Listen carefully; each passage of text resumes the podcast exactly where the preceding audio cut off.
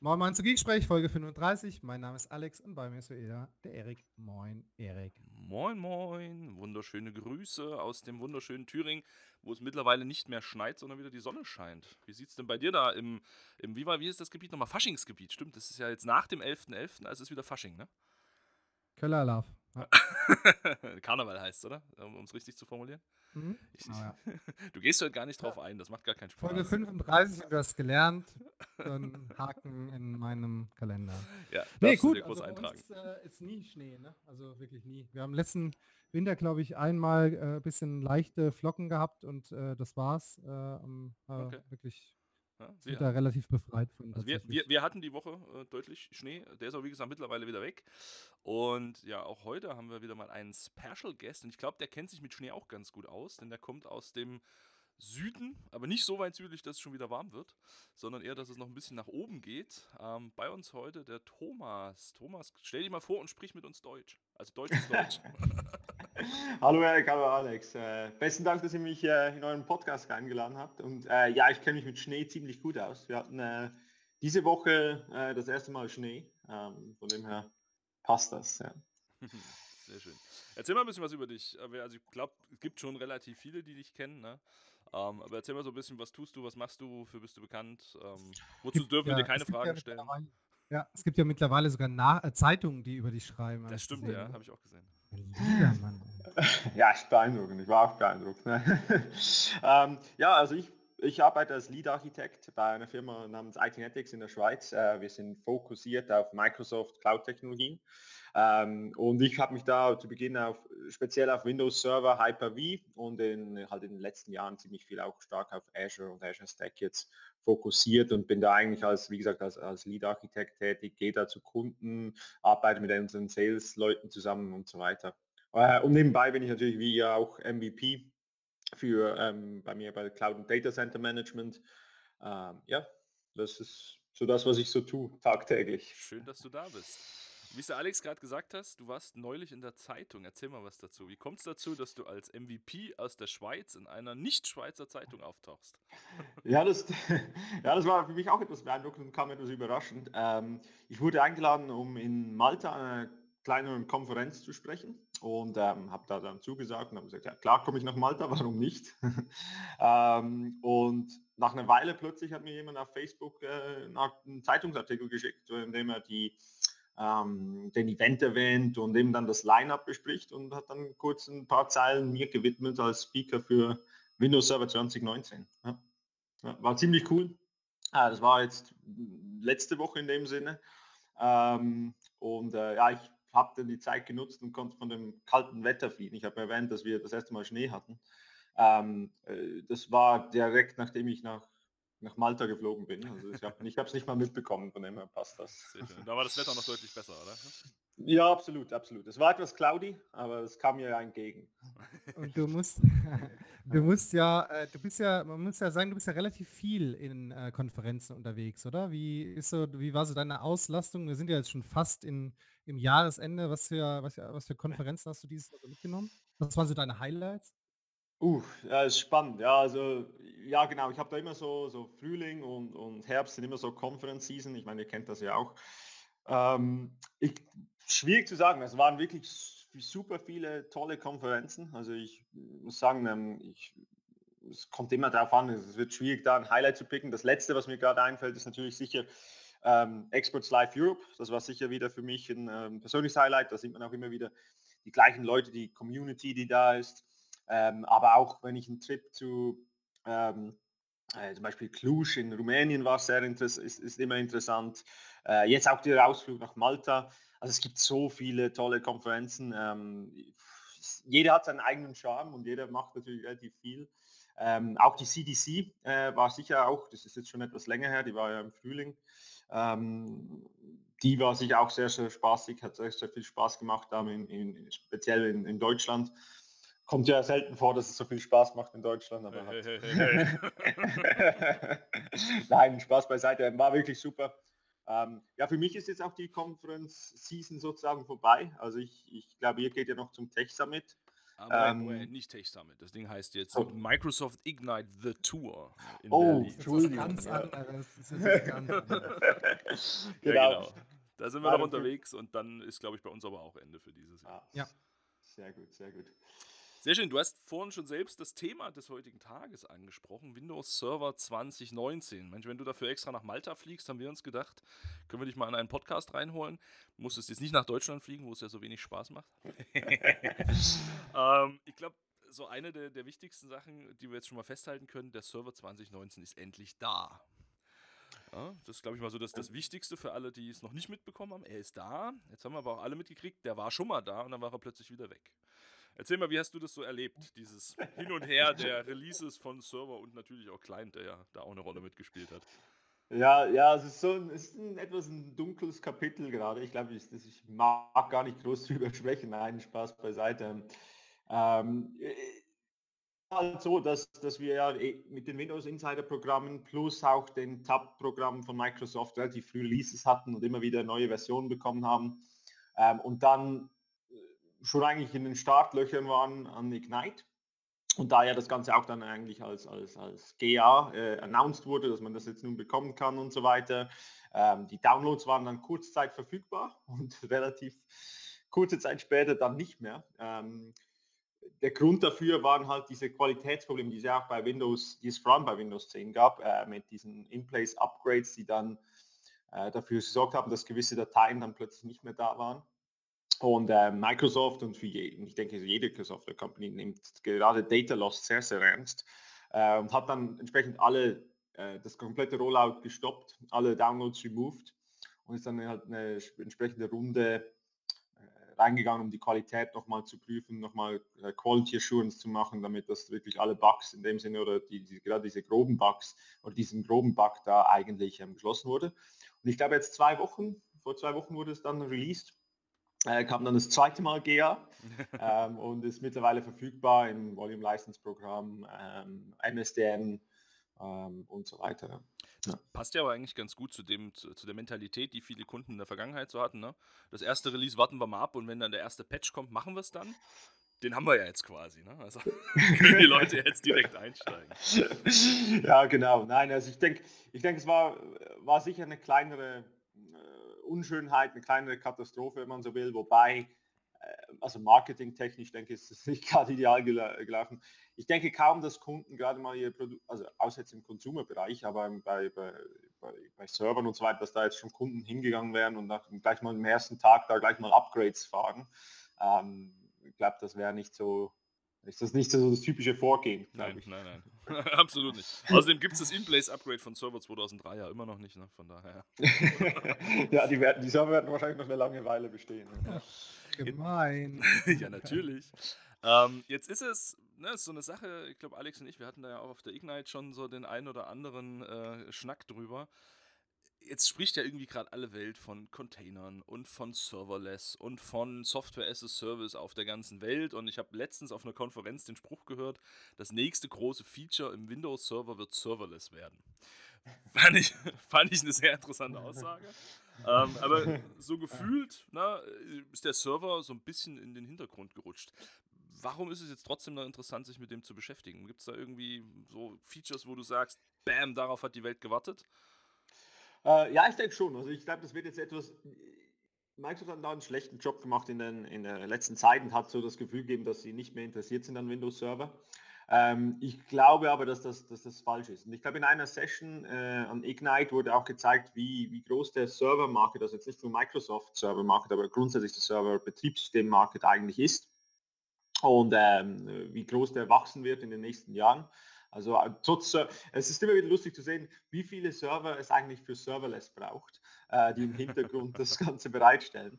Ähm, ich würde sagen, wenn, wenn, wenn man jetzt Windows Server 2019 anschaut, dann gibt es da eigentlich ähm, vier große Investments, die Microsoft gemacht hat. Also das ist zum einen Hybrid, die ganze Integration in, in Azure Services, ähm, dann extrem viel im Bereich Security, ähm, da kennt sich sicher Alex äh, sehr stark damit aus, äh, Integration in ähm, äh, ATP und so weiter. Und dann die letzten zwei sind das Hyper-Converged Infrastruktur, also alles, was Hyper-V Storage Spaces betrifft. Äh, gerade Leute, die sich die, die auf diese Software-Defined Data Center Story von Microsoft setzen, ähm, werden da sehr, sehr zufrieden sein mit, mit vielen, vielen Improvements. und dann der halt den, der ganze Rest, das Microsoft so gerne Application Innovation nennt, äh, mit Containers und ähm, dem Windows Subsystem für Linux auf Windows Server und so weiter. Ich glaube, da das sind so die Key Investments, die Microsoft äh, da gemacht hat. Und natürlich äh, auch hier ähm, Windows Admin Center, dass dann das Ganze oh, eigentlich ja. drüber steht. Das zähle ich auch relativ stark zum ganzen Windows Server Investment dazu. Ja. Auch wenn es ein eigenes Produkt ist. Ja, aber da hat man ja, da hat man ja tatsächlich viel dann auch im Zusammenhang mit dem Server ne, äh, rein investiert, das stimmt schon. Ähm, ich finde es, es auch ganz wichtig, also gerade was du so sagst, ne? Und ich glaube, wenn wir jetzt noch einen Carsten Rachfall mit in der Runde hätten, dann hätten wir noch einen Befürworter dafür. ähm, es gibt halt komischerweise immer noch Server. Ne? Es gibt äh, genug Kunden, die eigene Datacenter haben. Es gibt viele Kunden, die in die Public Cloud gehen und erstmal Infrastructure machen. Ähm, und mal ganz ehrlich, wenn wir uns alle mal in die Augen schauen, ich glaube, dass wir jetzt morgen alle aufwachen und es ist alles nur noch Container.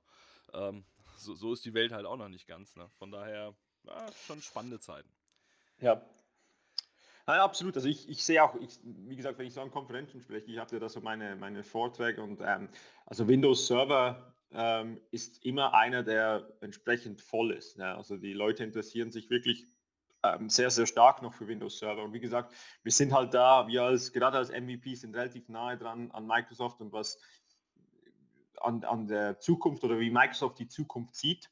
Ähm, die sind natürlich mit ihren Gedanken schon etwas weiter als der komplette Markt. Und ich glaube, der Markt ist schon, ähm, schon noch sehr, sehr, sehr serverlastig. Ja. ähm, äh, das wird sich sicher ändern, aber ich glaube auch da äh, ganz verschwinden oder so schnell verschwinden wird das, wie du sagst, wird das nicht. Hm.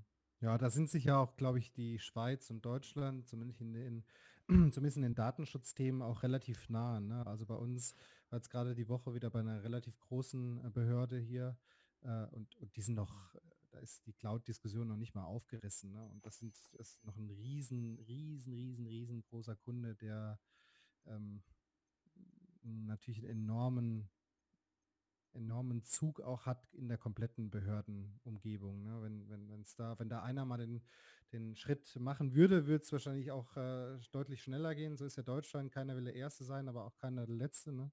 Hm. Äh, immer wollen sie alle dann zwischendrin sein, aber ähm, da ist, glaube ich, noch ein Riesenmarkt. Und gerade wenn du äh, um Identitäten, was wir ja auch immer wieder haben, ne, Identitätsthemen sprichst, das ist alles noch mit Active Directory. Alles, alles, alles.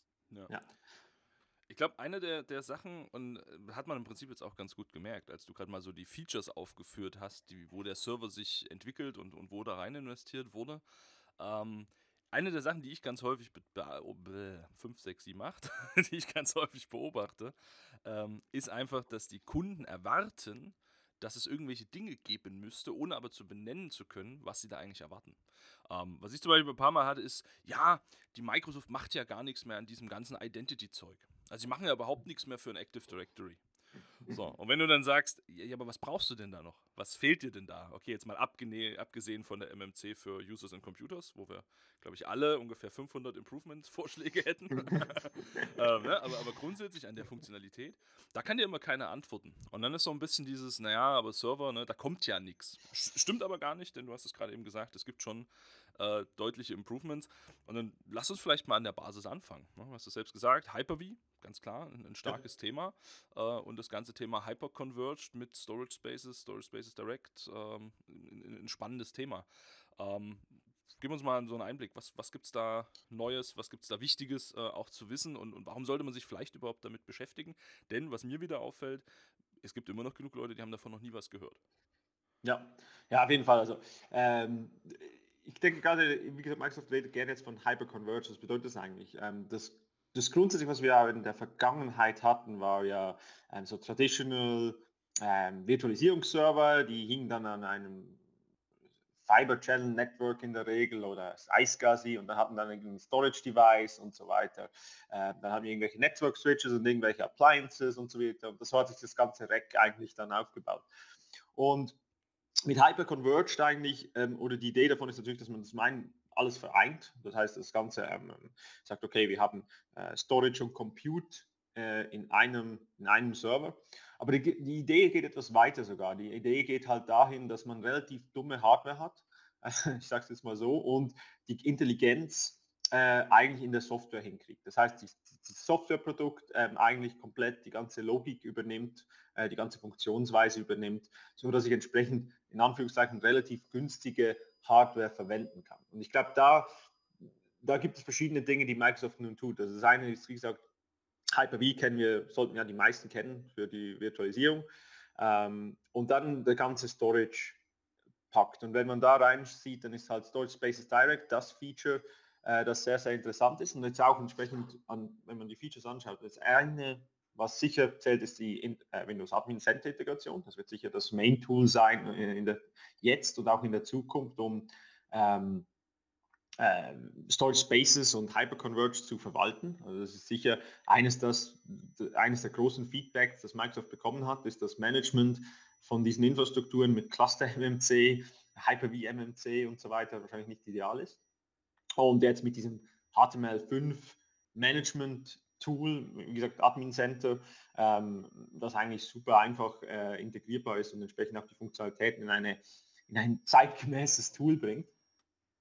Und dann gibt es viele Improvements im Bereich zum Beispiel Deduplication für äh, ReFS, ReFS das Filesystem äh, anstelle von NTFS, wenn, ihr, wenn man Storage Spaces Direct verwendet. Ähm, Performance Improvements und Scale Improvements über das Ganze. Was ich da sehr interessant finde, ist zum Beispiel ähm, die, die halt Storage Spaces kennen, die wissen, es gibt ein Mirror und es gibt Parity. Mirror ist ideal für ähm, Performance, hat aber natürlich eine relativ schlechte Effizienz, weil ich halt entsprechend vielleicht ein Drittel äh, von diesem in, in, von dem bekomme, was ich eigentlich an physikalischem Storage habe.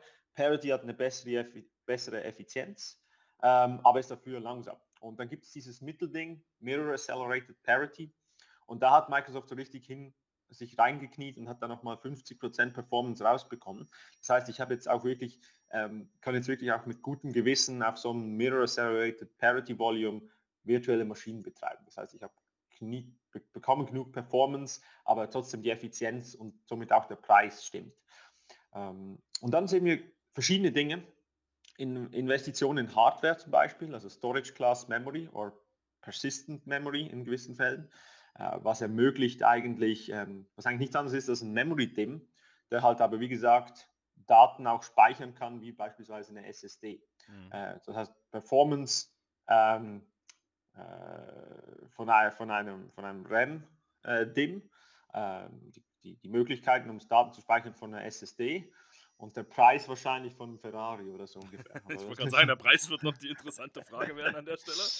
Ja. Ähm, aber ich glaube, das, das, ist das, was es abhebt, oder? Also wenn verwirklicht, dass du sagst, ne, bei einem klassischen Storage-Hersteller, der bringt natürlich ja immer noch 36 Features links und rechts mit und noch irgendwie eine schöne Management-Suite dazu und dann noch ein hübsch gestaltetes Gehäuse. Also das ist jetzt vielleicht etwas negativ formuliert, aber äh, so sieht es aus. Ähm, aber du bist halt an diese Herstellervorgaben gebunden und so nimmst du den klassischen Server, so wie du ihn vom Hersteller bekommst und kannst im Prinzip da reinbauen, was der Server so verträgt, ne?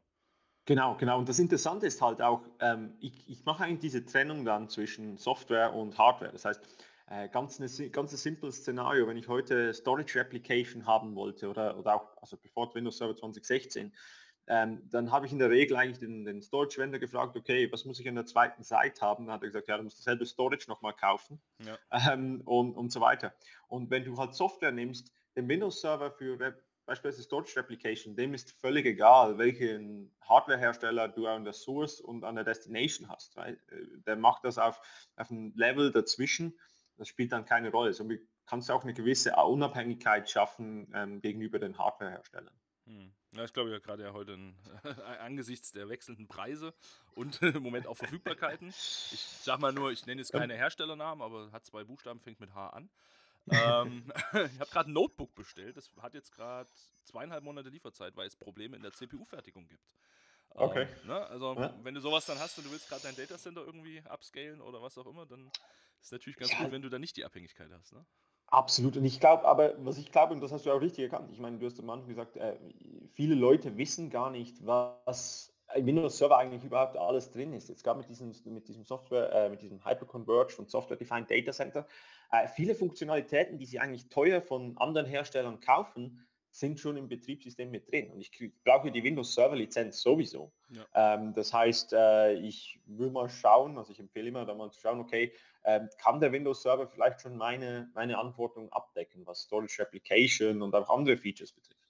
Ja, und das, ich glaube, das ist ja ein ganz, ganz wichtiger Punkt, dass, ne, also wenn man dann so die Feature-Vergleichslisten sieht und das, mein Gott, das haben wir vor acht Jahren bei VMware versus Hyper-V schon gemacht, dann gab es dann immer diese großen Feature-Listen, wo dann drin steht, äh, VMware kann 3000 virtuelle Server im Cluster und äh, Hyper-V kann 8000 virtuelle Server im Cluster. ne? Wo ich dann immer den Kunden gefragt habe, und ist das jetzt für Sie wirklich ein Entscheidungskriterium mit Ihren 25 VMs? ja, genau. Ja, genau. Ich glaube, so, so ähnlich ist das dann auch bei Storage-Herstellern, einfach mal zu fragen, erst schön, die haben 438 Features, doch was nutzt du davon? Ja, ja absolut. Wir müssen doch aber skalieren können.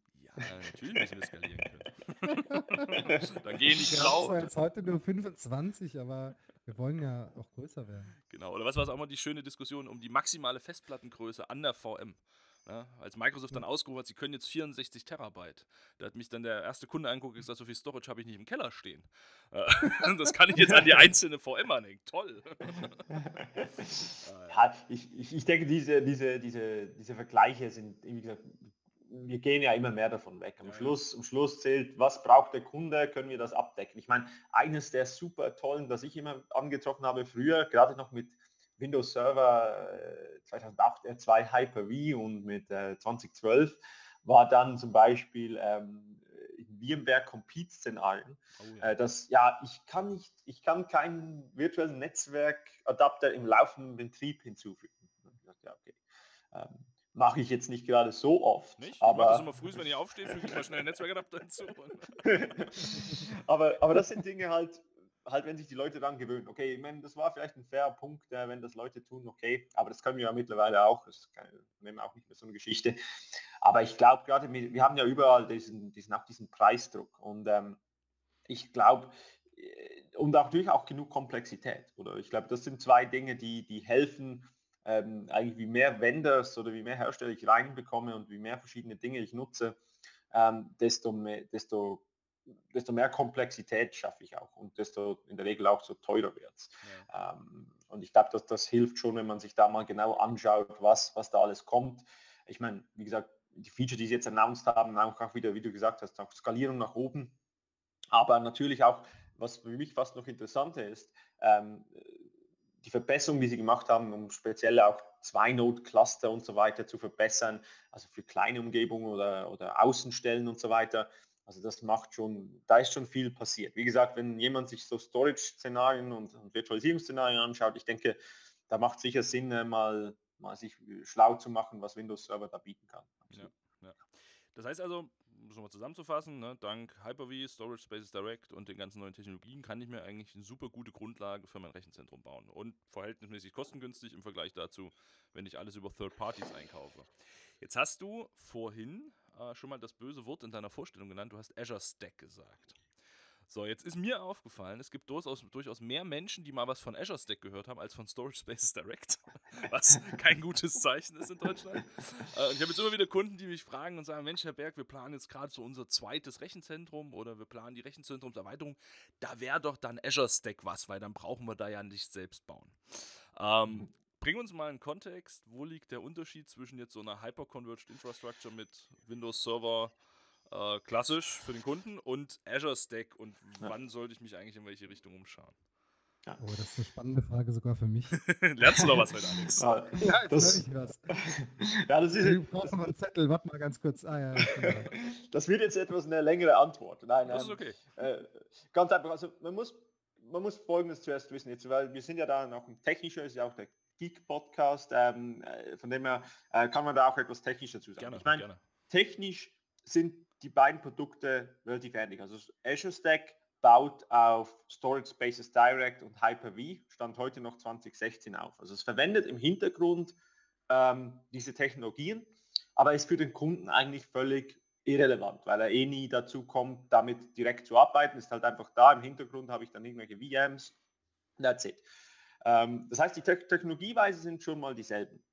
Ähm, jetzt ist es aber so, Azure Stack ist für bestimmte Szenarien designt. Das heißt, es ist dementsprechend äh, ausgelegt, um diese äh, Azure Services, böse gesagt, in, oder ein Teil der Azure Services in das Kunden-Data-Center zu kriegen. Das heißt, in Szenarien, wo ich beispielsweise aus verschiedenen Gründen, also das können technische Gründe sein, wie Netzwerkverbindungen, Internetaktivität, äh, Verbindungen, ähm, oder wenn ich gar keine Verbindung zum Internet habe, aber trotzdem Azure Services nutzen möchte.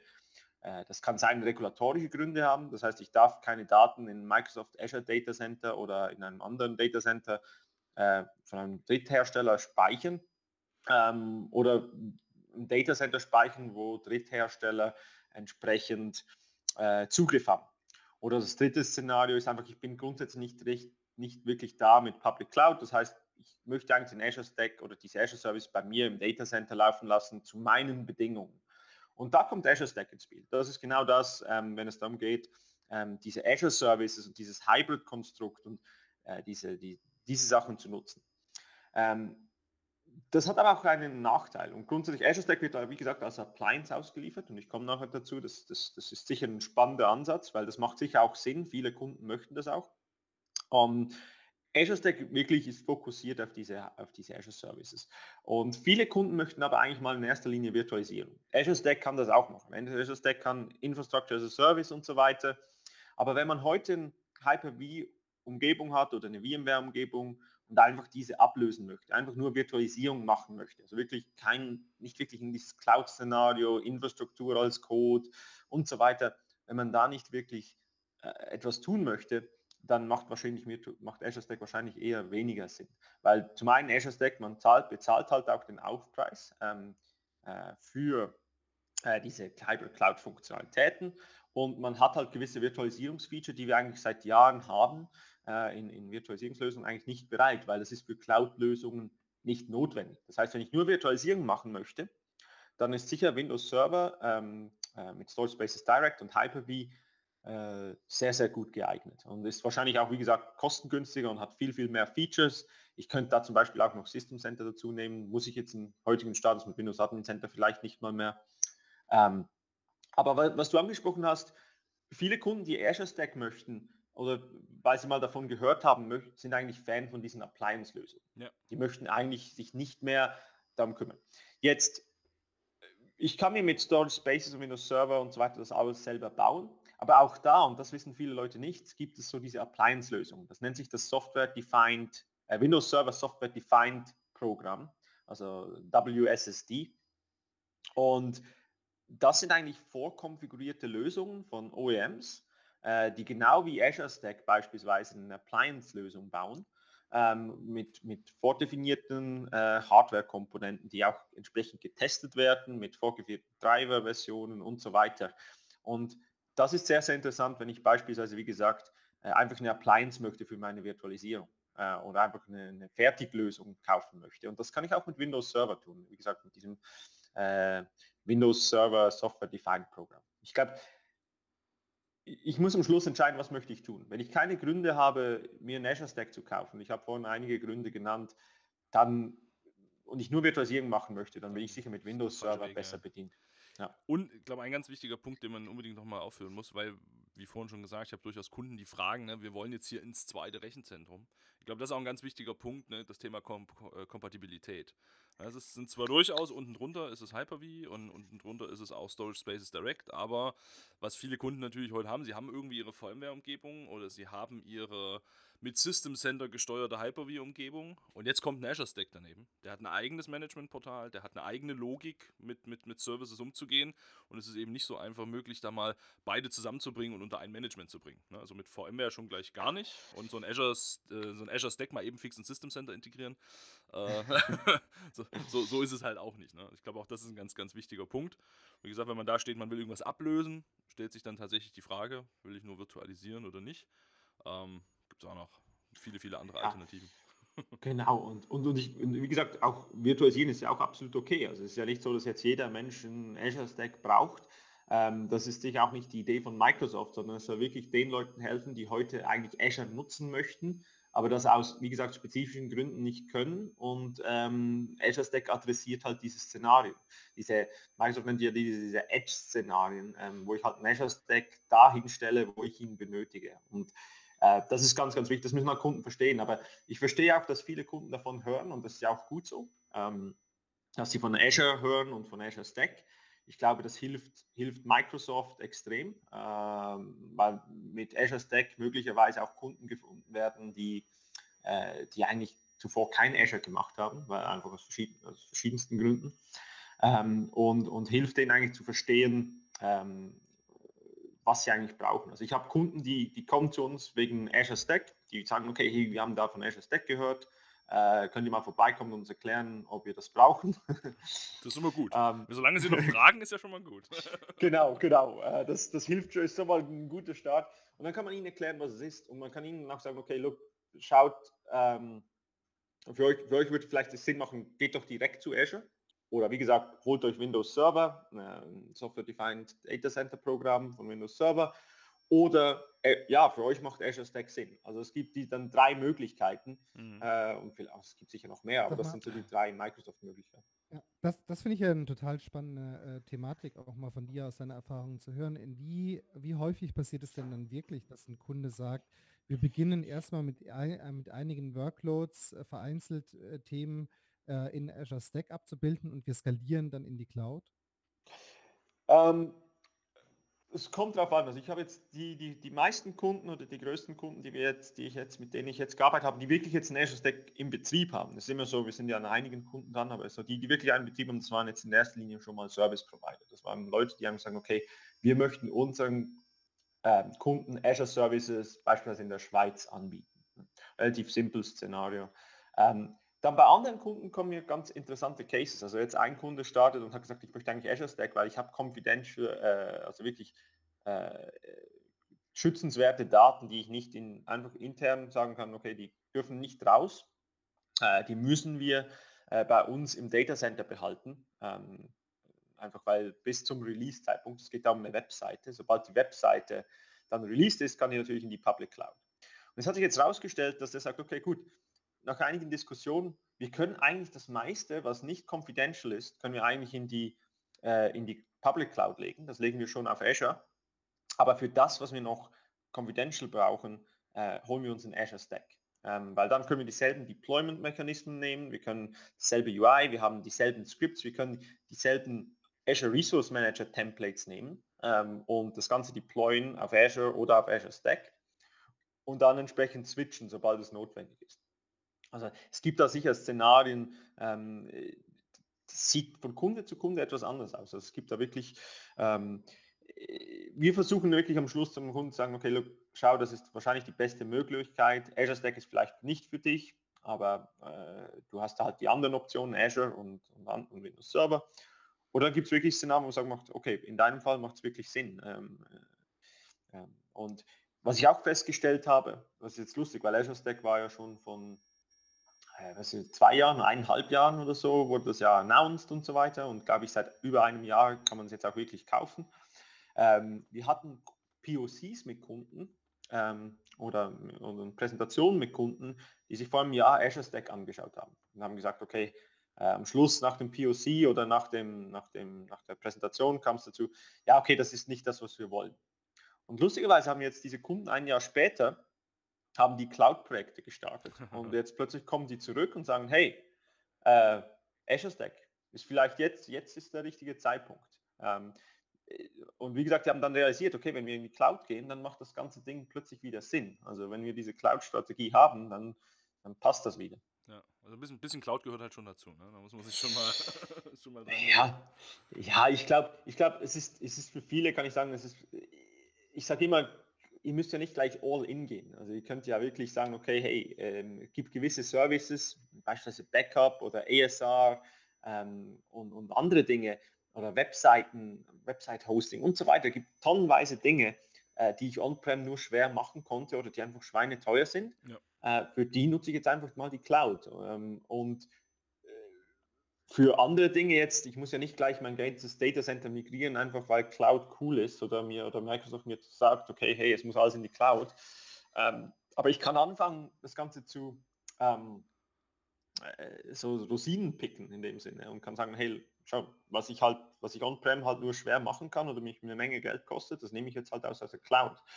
Und ähm, ich denke, das wird, das wird mehr und mehr passieren. Und ich glaube, es gibt ja auch Studien dazu, die sagen, hey, äh, ich glaube von 2020 oder 2022 oder so, da sprechen wir gar nicht mehr wirklich von Public und Private Cloud, sondern einfach nur noch von Cloud oder, oder gar nicht mehr von Cloud, weil es einfach der, der einzige Weg ist IT oder der beste Weg ist IT zu betreiben. Ja. Und das ist gerade so schön gesagt. Ähm, ne? Man macht das, weil es Mainstream ist und man muss nicht all in gehen.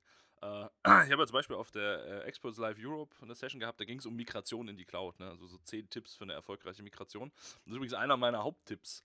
Macht nicht Cloud oder fangt nicht an mit Azure Stack, weil irgendjemand euch das erzählt und weil das fancy ist und weil gerade jeder davon redet und das irgendwie so Mainstream klingt, sondern macht es, wenn ihr darin Mehrwerte seht. Ne? Wie Thomas gerade sagte, ich mache irgendwas on-premises schon, ist scheiße teuer. und ich habe einen Weg gefunden, wie es günstiger geht. Oder ich mache was, ich möchte was machen, was on-premises gar nicht gibt. Ich bin da ganz gerne und ganz schnell bei so Sachen wie äh, Cognitive Services. Ich glaube, die wenigsten von unseren Kunden heute haben on-premises die Power, um mal eben fix riesige Machine Learning-Modelle zu trainieren, um Bilderkennung zu machen. Ja, und zack, in der Cloud habe ich sowas einfach verfügbar ja, und bin, bin entsprechend mhm. einsatzfähig. Also Mehrwerte, Grundsage für Cloud. Lass uns mal zurückschwenken zum äh, Server. Du hast vorhin so ein schönes Ding erwähnt, Windows Subsystem for Linux. Ähm, das, ich glaube, der eine oder andere hat es vielleicht schon mal aus dem Windows 10 Kontext gehört. Da ist das ja schon etwas länger dabei. Ähm, jetzt mal die dumme Frage, so als ne, so ureingesessener Microsoftianer. Was will ich denn mit einem Linux im Windows-Server? Was soll das? Ja, also das ist sicher das ist eine super spannende Frage und ich kann dir sagen, ich weiß es auch nicht so genau. ähm, nein, die Idee, also das Windows Subsystem von Linux, wie gesagt, wie du ja gesagt hast, kam, kam zuerst auf Windows 10 und ähm, das war, das hilft natürlich enorm viel in, in Entwicklerszenarien. Also äh, früher muss ich vielleicht, wenn ich ein Windows, eine Windows-Umgebung hatte und Entwicklung machen wollte und dann halt noch gewisse aus der Linux-Welt oder aus der Open-Source-Welt nutzen wollte, muss ich mir vielleicht eine VM machen oder ich muss ein, spezielles Notebook dafür haben und so weiter und so fort. Ähm, und das kann ich jetzt mir eigentlich in vielen Szenarien eigentlich sparen, indem ich einfach so ein Subsystem für Linux nutze, äh, das entsprechend alle Tools nutzen kann. Da gibt es auch verschiedene Distributionen, äh, also Ubuntu, SUSE und so weiter, äh, die ich da verwenden kann. Äh, und das Ganze, das Ganze, da es ja auf Windows 10 funktioniert, kann ich das auch auf Windows Server äh, portieren. Mhm.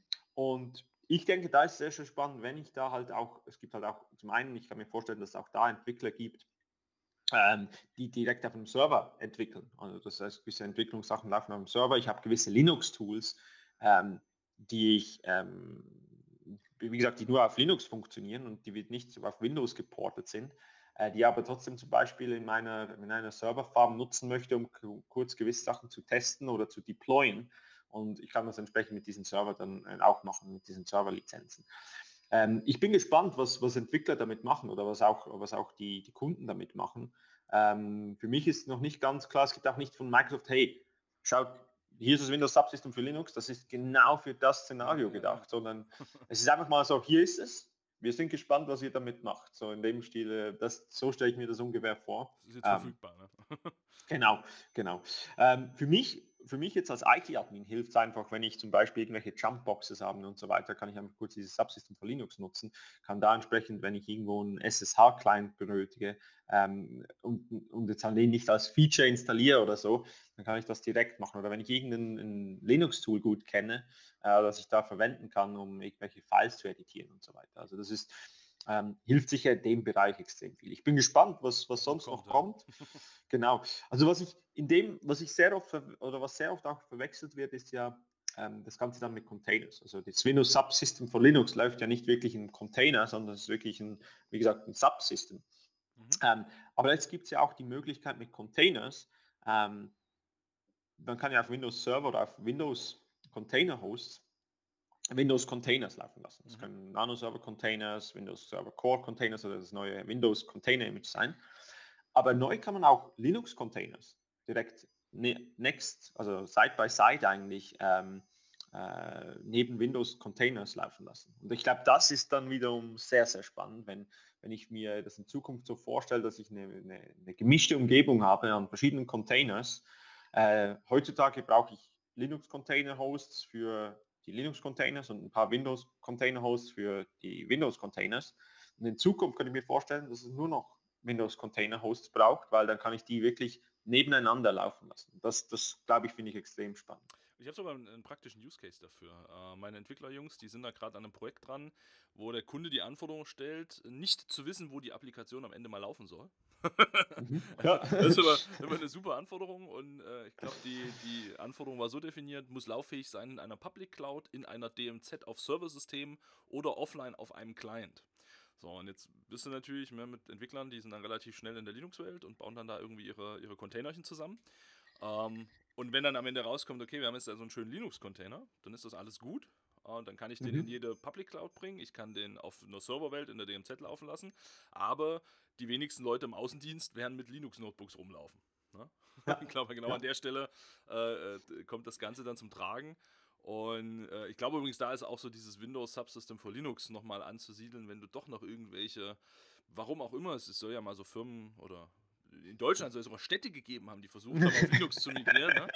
Aber wenn du jetzt irgendwo noch so diese alte Unix-Application hast, die auf irgendwelchen Unix-Command-Lines basiert oder irgendwelche Uni tatsächlich Linux-Applications, ne? mal noch nicht im Container, sondern noch klassische Linux-Applications, die irgendwie in deinen was auch immer Workflow eingebunden sind, dann kann das natürlich ganz interessant sein. Und dann mal Workloads, die du vielleicht heute dann immer erst auf den Server schickst, um sie dort zu processen, einfach runterbringst auf den Client, sodass man sie tatsächlich auch nochmal offline nutzen kann spannendes Ding. Ja, jetzt sprechen wir schon über Features, ne? Ja. Da habe ja ich eine Frage. Oh man. Was sind so deine Security-Features, die du, ähm, die neu gekommen sind in Server 2019? Und, ähm, Fragt er und kannte die Antwort schon. Nein. also du bist ja da der Experte. Ähm, also was ich extrem cool finde, äh, sind eigentlich zwei Dinge. Das eine ist halt äh, die Erweiterung, die kommen mit Shielded Virtual Machines. Ähm, gerade für die Kunden, die es noch nicht kennen, ist einfach die Möglichkeit, Shield Virtual Machines oder virtuelle Maschinen eigentlich zu verschlüsseln und eigentlich für den ähm, Hyper-V-Admin eigentlich unzugänglich zu machen, so dass ich entsprechend keine Daten da rauskriege. Gerade wir als Schweizer mit den Steuer-CDs und so sind ja da ähm, etwas vorgewarnt und das wäre wär sicher ein interessantes Feature. Äh, das, das, das Feature gibt es ja schon seit 2016, aber es gab jetzt halt ein paar interessante Improvements, wie gesagt auch jetzt Linux Virtual Maschinen und so weiter äh, supported. Und das andere ähm, ist ein kleines Ding, aber ich glaube, das ist auch bei dir, äh, könnte das interessant sein. Sie nennen das dieses äh, Single Host Binding für Shielded Virtual Machines. In dem Sinn, dass ich so eine, so ein Beispiel eine, eine Privileged Access Workstation beispielsweise auf ein Gerät binden kann äh, so dass die niemand wegkopieren kann und so weiter und die dann nur da funktioniert. Das sind sicher mal, das ist so ein Ding, wie gesagt, Shield Virtual Machine, das mir sehr gefällt. Ähm, das andere, was ich, was ich super finde, und das ist ja nicht unbedingt ein Server 2019 Feature, und du kannst mich da sicher korrigieren, ich glaube, das sind auch an, an ältere Server-Betriebssysteme jetzt supported, ist Windows Server äh, Defender Advanced Threat Protection oder Windows äh, Defender Advanced Threat Protection. Ähm, ich glaube, das, das, diese Integration, ähm, wir kannten das von Windows 10, ähm, aber gerade diese Integration jetzt auch im Server zu haben, äh, finde ich, finde ich enorm hilfreich. Ja. ja absolut. Ich weiß nicht, wie du das siehst, also du siehst das sicher tonnenweise. Genau. Bei den, äh, ich komme ja auch aus dem, äh, deswegen ist mir das ja so ein bisschen äh, an der Stelle leichter gefallen, aus dem Ops Manager und ich glaube, du hast auch ganz viel äh, OMS-Themen mal gemacht, was ja heute jetzt auch wieder alles neu heißt, aber ähm, äh, da war es ja so, dass man mit diesem Microsoft Monitoring Agent gearbeitet hat und der war quasi äh, bis Server 2019 auch äh, die Voraussetzung, um auf den anderen Server-Betriebssystemen, äh, Server 2012 R2, Server 2016, äh, eben die, ähm, den, den Windows Defender ATP ähm, lauffähig zu bekommen. Und jetzt mit 2019 ist es eben quasi vergleichbar mit äh, Windows 10, dass äh, Windows Defender ADP als Service äh, im Betriebssystem läuft und dann einfach nur quasi aktiviert wird als Service, eine ID mitbekommt, die dann Tenant-basiert, also unternehmensspezifisch ist und äh, dann eben nativ läuft. Wir haben gestern gerade äh, auch äh, super spannende Geschichte, weil wir auch in, in der Thematik nochmal ein bisschen überlegt haben, wie könnte man da eine ja, nachvollziehbare Demo machen Microsoft hat ja vor kurzem jetzt auch angekündigt, dass in den neuen Releases von äh, äh Client und Server, äh, Windows 10, 18.09 und Windows Server, ähm, äh, dem, dem aktuellen Release, auch äh, die Möglichkeit gibt, den Defender Antivirus zu virtualisieren. Das finde ich auch eine total spannende Geschichte. Also quasi aus dieser Story, die ja auch der, ähm, der Server jetzt seit 2016 mit drin hat, nämlich mit dem ähm, äh, System Guard beziehungsweise eben ähm, Condi äh, nicht äh, Conditional Access, ne? Wie heißt ähm, ja, Condition, äh, Credential, Guard. Guard. Ja, genau. Ähm, Feature ist Guessing. genau, dieses Virtualization-Based Security auch für die AV macht. Und da gehen die immer mehr dazu über und das ist mega stark, ne? weil das ist auch ein, ein definitiver USP, was Microsoft an der Stelle reinlegen kann gegenüber anderen Herstellern, ganz klar. Ja. Ich finde es irgendwie interessant, wenn ich, also ich gebe dir absolut recht, ich finde das momentan, also gerade für dich als Security Guy muss äh, Windows Server und, und die ganze Geschichte, die Microsoft da macht, äh, extrem, extrem hilfreich sein. Ich, ich glaube, ich, wenn ich Präsentation mache zu Windows Server, und wie gesagt, du kennst ja da besser aus, was würdest du sagen, was sind so die Top-Szenarien für Windows, Server, äh, Windows Defender ATP? Also wenn ich jetzt sage, gerade im Serverbereich, was würdest du dafür, wenn ein Kunde sagt, ja, okay, welche Szenarien hilft mir dieses Tool? Also was kann es zum Beispiel, was erkennt es zum Beispiel? Wir haben vor kurzem eine, eine starke Investigation äh, gehabt bei einem Kunden. Es war ein, ein Krankenhaus, äh, die eben sich eine Ransomware geklickt haben. Und das ist, das ist sowas von prädestiniert für Deutschland. Ohne Scheiß. Das ist, war wieder das perfekteste Beispiel für, wie gehen wir in Deutschland, ich verallgemeine jetzt natürlich stark, aber wie gehen wir mit dem Thema Security um? Es war auch wieder ein vergleichbar mit Behörden, Versicherungen, ganz, ganz viel an der Stelle. Ne? Ein Szenario, hey, wir haben alles geblockt. Wir haben unseren eigenen Perimeter so hart hochgezogen, wie es geht. Die haben ähm, äh, verschiedene äh, Mail-Systeme geblockt. Ne? Hier äh, Google Mail, äh, Web ähm, und so weiter. Die haben sich richtig, richtig viel Mühe gemacht, da äh, quasi das, alles über einen Proxy laufen zu lassen, alles eben sehr stark äh, abzuschotten. Der, der äh, Mitarbeiter hatte nur noch ganz, ganz wenige Szenarien. Und was hat er gemacht? Er hat sich einen eigenen äh, äh, Webserver hingestellt, hat seine eigene E-Mail drauf gehostet und hat sich dahin verbunden, hat sich eine E-Mail runtergeladen, hier Invoice, zack, Ransomware und Vollgas ging's los. Bam, super. in einem geilen, klassischen ähm, on-prem Szenario ist das eine, äh, eine Active Directory Maschine gewesen, die voll gejoint ist, äh, ist natürlich auch im besten Fall, ne? es ist ja, liegt ja nahe, keine Person, die, wenn der sich schon einen eigenen Webserver macht, jetzt die komplett IT-unaffin ist, das heißt, sie hatte auch im Unternehmen hohe Rechte und die Ransomware war richtig am Ausrasten, als sie uns dann angerufen haben, von wegen hier Alarm, ne? was, ähm, was sollen wir tun?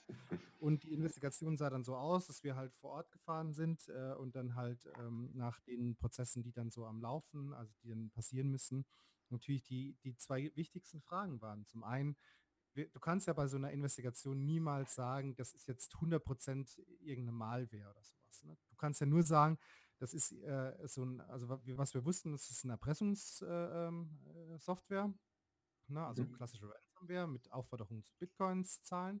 Und ähm, das war es im Endeffekt. Mehr, mehr wussten wir nicht. Wir wussten, es ist ein, eine Codebasis, die wir kannten, äh, die es auch gab, äh, die man sich auch laden konnte. Aber dann ging es darum, natürlich das ganze Thema zu exploiten. Wir mussten also selber äh, in die Situation kommen, dass wir sagen, okay, äh, wie, äh, also was, was für, was für ein, für ein Angriffsvektor wird hier bedient. Ne? Und die wichtigsten Fragen dabei, und damit antworte ich auf deine Frage, ist, gibt, hat diese Software ein Lateral Movement? Ne? Und zum einen würde eine, in einer Umgebung, die übrigens heute Windows Defender ATP enrolled ist, äh, würde man das erkennen. Das heißt also, ähm, äh, es, äh, der, der, der, der Client bzw. das Backend äh, an sich würde erkennen, äh, es handelt sich hierbei um eine Ransomware, weil eben die Verbindung eben hergestellt ist mit der Microsoft äh, Cloud, die an der, an der Stelle eben die, den, den File-Hash gekannt hätte, beziehungsweise die, die, den Ablauf von Commands gekannt hätte. Ähm, und ähm, eben die, die Geschichte, äh, wie, was passiert mit dem Hochfahren. Weil das Schlimmste für die Investigationstruppe ist ja an dem Punkt, wo wir dann später sagen, alles klar, wir haben verstanden, wir haben Patient Zero gefunden, ne? wir wissen, äh, wer hat es geklickt und von wo hat es weiter verbreitet.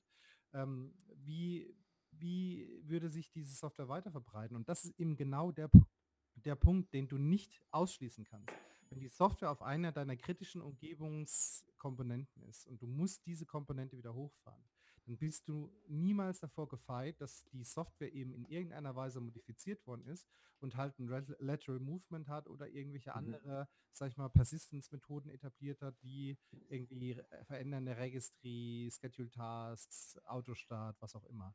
Und das ist ganz klar eben der Part, wo Windows Defender ATP dir super stark mithelfen kann, indem du halt eine genaue Insight bekommst, die dir Hunting ermöglicht. Ne? Das ist ja auch eine der Sachen, die wir dann eben tun, zu schauen, okay, wir haben jetzt hier das Invoice.docx, äh, um es mal richtig stumpf darzustellen, und äh, es, äh, handen dann über Windows Defender ADP nach dem File, nach dem File-Hash und vielleicht auch sogar nach Code-basierten Elementen, ne? weil ja auch Fileless Malware, ganz, ganz wichtiger Punkt in dem Kontext hier, auch erkannt wird.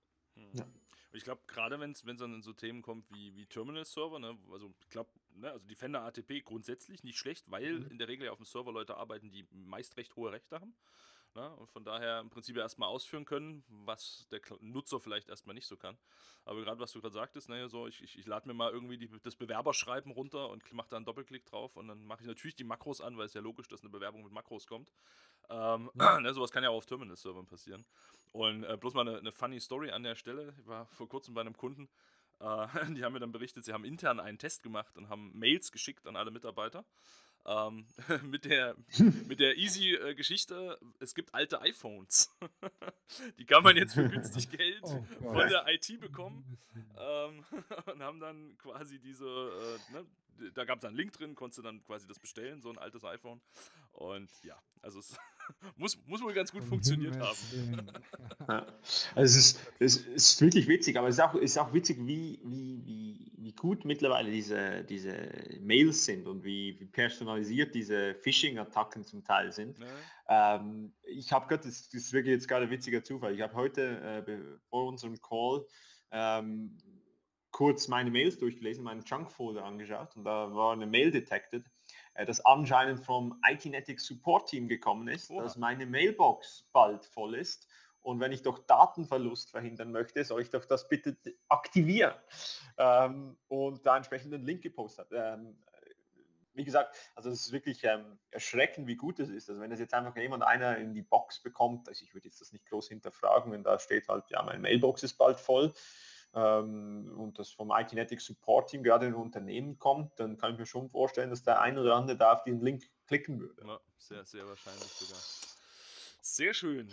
So, Thomas, jetzt kommt die Stunde der Wahrheit. Es gibt in unserem Podcast mittlerweile eine kleine Tradition, die mussten alle über sich ergehen lassen. Ähm, jetzt bist du auch dran. Nämlich es gibt eine abschließende Frage. Wenn du einen Magic Wish hättest, einen magischen Wunsch zum Thema Windows Server 2019, was wäre das? Boah. Bam, wir haben es wieder mal geschafft, Alex. Ja, ich, bin, ich, ich muss sagen, ich, hab, äh, ich war nicht vorbereitet. Ja, das ist auch das Ziel. ähm, nein, also für mich, wie gesagt, kommt, kommt relativ viel. Äh, zum einen hätte ich mir gewünscht, dass er nicht wieder zurückgezogen wird äh, und dann wieder released werden müsse. Ähm, ich denke, dass, oder eines der Feature, das ich eigentlich vermisse und das ich irgendwann mal hoffe zu haben oder dass ich mal cool finden würde, auch wenn es vielleicht nicht nötig ist. Es ist, nicht nötig, aber es wäre halt cool zu haben, wäre halt dann irgendwann mal eine, eine Möglichkeit, eine wirkliche Live-Migration von, von Windows Server zu Azure zu machen. Also wirklich so live äh, im Stil von. Transparentes Failover quasi. Genau. Äh, ich weiß, dass das mm. technisch hat das tonnenweise und ich würde jetzt auch hinterfragen, ob ich das wirklich brauche, weil es gibt ja da andere Möglichkeiten. Aber trotzdem, ich glaube, das wäre so mal ein witziges Ding und ich glaube, das wäre technisch auch äh, wirklich herausfordernd. ähm, ansonsten muss ich sagen, ich bin mittlerweile sehr, sehr zufrieden. Ähm, äh, es gibt natürlich immer Kleinigkeiten. Also ich wünsche mir natürlich wie alle bessere Performance, mehr Stabilität, ähm, dass die Lizenzen weniger kosten und so weiter. Aber äh, wie gesagt, ich glaube mal so Live Migration, das wäre mal etwas ausgefallen. Das wäre also, auf jeden Fall was ausgefallen. Das, ja. ja. Oder zu jeder Windows Server Lizenz bekomme ich noch so ein ähm, Persistent Memory Storage Riegel dazu. Das wäre. Das, das, machen die bestimmt, wenn der Lizenzpreis entsprechend ansteigt. Das ist aber ein Wunschkonzert. Da okay, ja, aber äh, den Wunsch, den kann ich durchaus, äh, den gehe ich mit. Äh, und das ist tatsächlich auch zum Teil eine, eine Vorstellung von Kunden, ne? So, dass sie sagen, na, aber Microsoft sagt doch, man kann das dann zwischen On-Premises und Azure hin und her schieben. ja. dann muss das doch ja. einfach so gehen. Ja, geht ja, schon genau, einfach, genau. aber nicht so. ja, es ist, es ist, es gibt verschiedene und wie gesagt, technisch ist es ja auch nicht unbedingt das, was, ich meine, wie gesagt, da sind wir netzwerktechnisch und so weiter. Es ist jetzt nicht nur Bandbreite und so weiter das Problem, sondern auch, auch IP-Adresstechnisch und solche Dinge. Das ist halt, aber es wäre halt cool, wenn das, wenn wir solche, das, das ist dann ja nicht nur Microsoft, das müsste dann auch die Internetbandbreiten und so weiter, müssten ja etwas besser werden vielleicht. Also es ist ein allumfassender Wunsch, den du da geäußert hast. Wir nehmen den mal mit. Genau, äh, genau. Sprechen so, das so. mal mit Satya das nächste Mal und dann. ein Wunsch, Wunsch für die Menschheit. Nicht, nicht, dass es notwendig ist, aber ja. Sehr schön. Wunderbar. Dann können wir eigentlich nur sagen, also wir freuen uns alle, dass der Server 2019 nun endlich da ist und hoffentlich auch da bleibt. äh, wir danken dir noch tausendmal, Thomas, äh, dass du dir die Zeit genommen hast, auch wenn du hier in Deutschland noch nicht in die Zeitung kommst, deswegen. Ähm, aber du kommst auf jeden Fall in alle Social Medien und in alle Blogs, die wir zu Geeksprech so zur Verfügung haben. Und ja, dann bleibt uns fast schon nur zu sagen, eine schöne Vorweihnachtszeit, denn in der befinden wir uns ja schon fast. Ähm, kommt nach Berlin. Genau, kommt nach Berlin. Das ist nochmal ganz wichtig, stimmt. Wir sehen uns bei Ignite the Tour, nicht Tech Summit, Ignite the Tour in Berlin am 6. und 7. Dezember. Der Alex und ich sind vor Ort. Ähm, wir werden sprechen, wir werden uns sehen, äh, mit, mit Sicherheit. Und geht dahin, das kostet nichts. Also einfach anmelden, vorbeikommen. Man muss mal nach einem Hotel gucken, das ist nicht ganz so einfach, habe ich gehört. Ähm, aber im Zweifel gibt es interessante Zeltcamps in Berlin, von daher. Ihr kriegt das hin. also, Vielen Dank. Bleibt uns kommen. Vielen Dank fürs ja. Zuhören. Bis zum nächsten Bis Mal. Bald. Besten Dank. Danke, bye bye.